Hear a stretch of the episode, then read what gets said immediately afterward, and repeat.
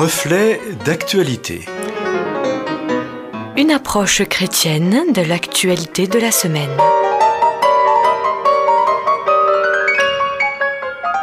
Amis auditeurs, bonjour. Comme chaque semaine, vous allez pouvoir suivre la chronique Reflet d'actualité. C'est aujourd'hui le pasteur Fabien Dussard qui vous propose une réflexion.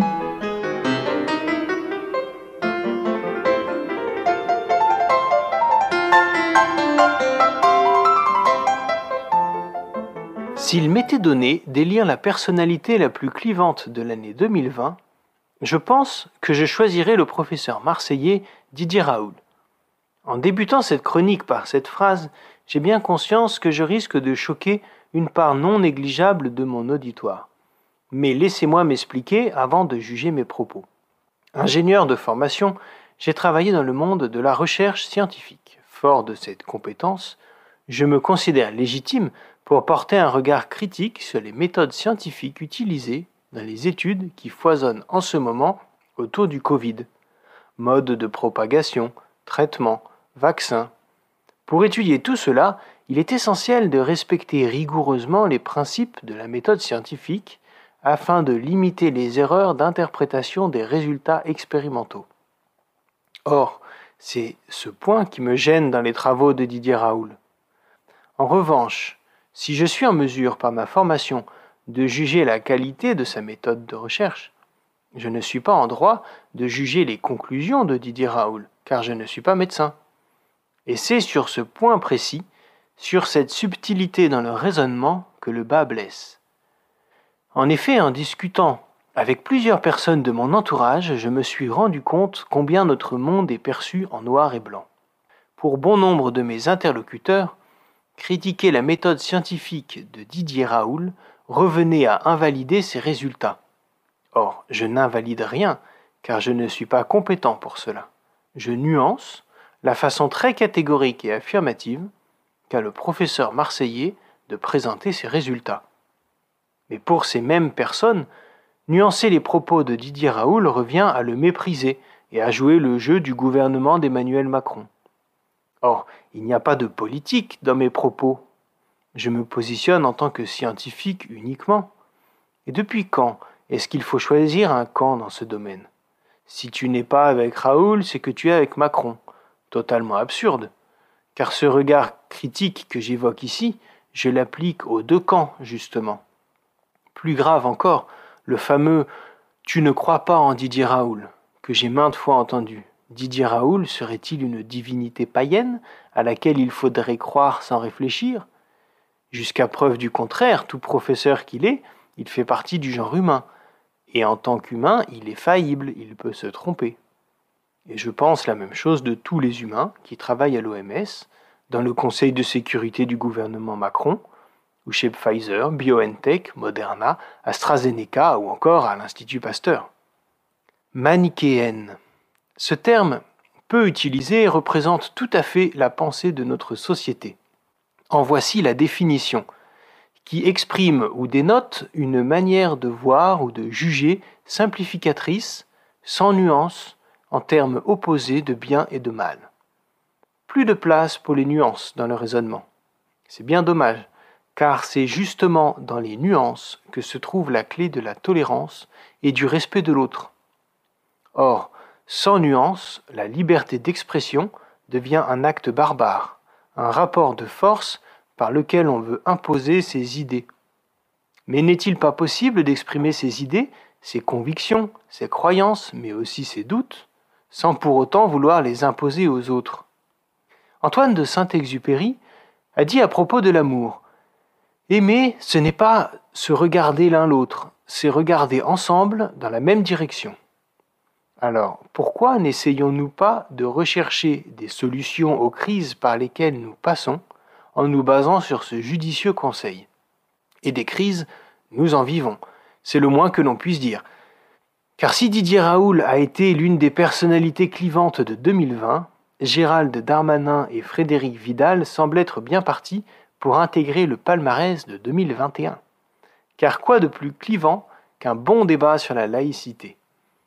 Il est bien connu que la politique et la religion sont les deux sujets à éviter si l'on veut pouvoir passer un repas de famille en paix. Alors que dire quand les politiques parlent de religion? Surtout quand ils y ajoutent des termes qui ne veulent pas dire grand-chose, tels que le fameux islamo-gauchisme emprunté au milieu complotiste. Un sondage IFOP, publié début mars, indique que 52% des lycéens interrogés sont pour offrir la possibilité à chacun d'afficher des signes religieux dans l'espace public, y compris au lycée. Ces jeunes expriment de plus leur rejet de l'idée qu'il puisse être acceptable de manquer de respect à une religion au nom de la liberté d'expression. Nous voyons que sur ce point aussi, il est nécessaire de faire preuve de subtilité. Tout n'est pas blanc, tout n'est pas noir. Toujours à propos de la laïcité à l'école, il est intéressant de constater que le gouvernement cite une circulaire datée du 19 novembre 1883 et signée de la main de Jules Ferry. Je vous la lis. L'instruction religieuse appartient aux familles et à l'Église, l'instruction morale à l'école.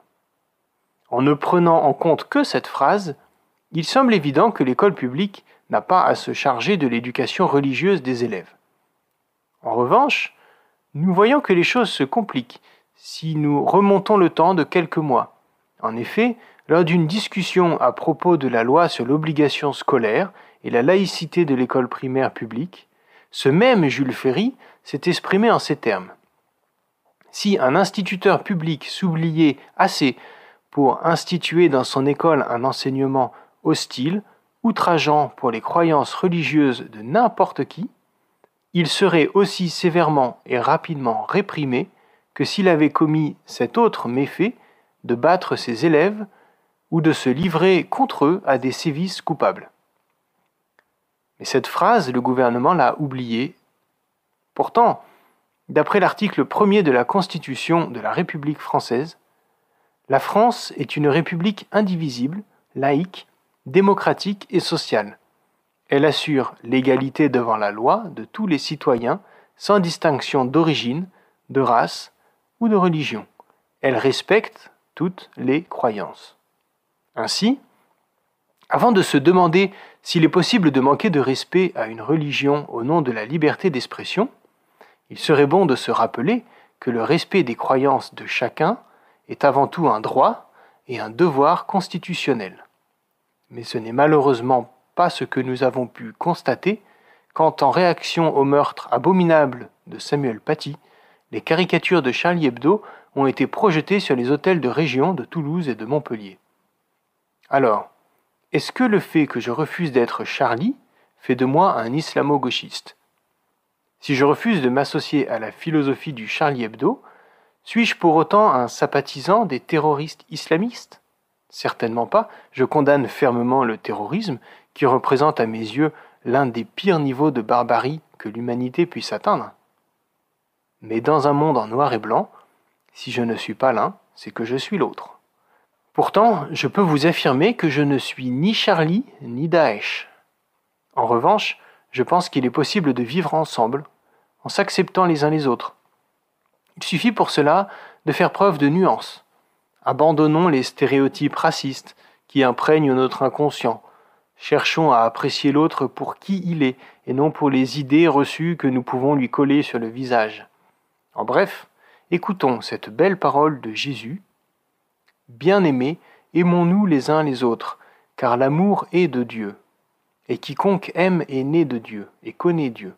Celui qui n'aime pas n'a pas connu Dieu, car Dieu est amour.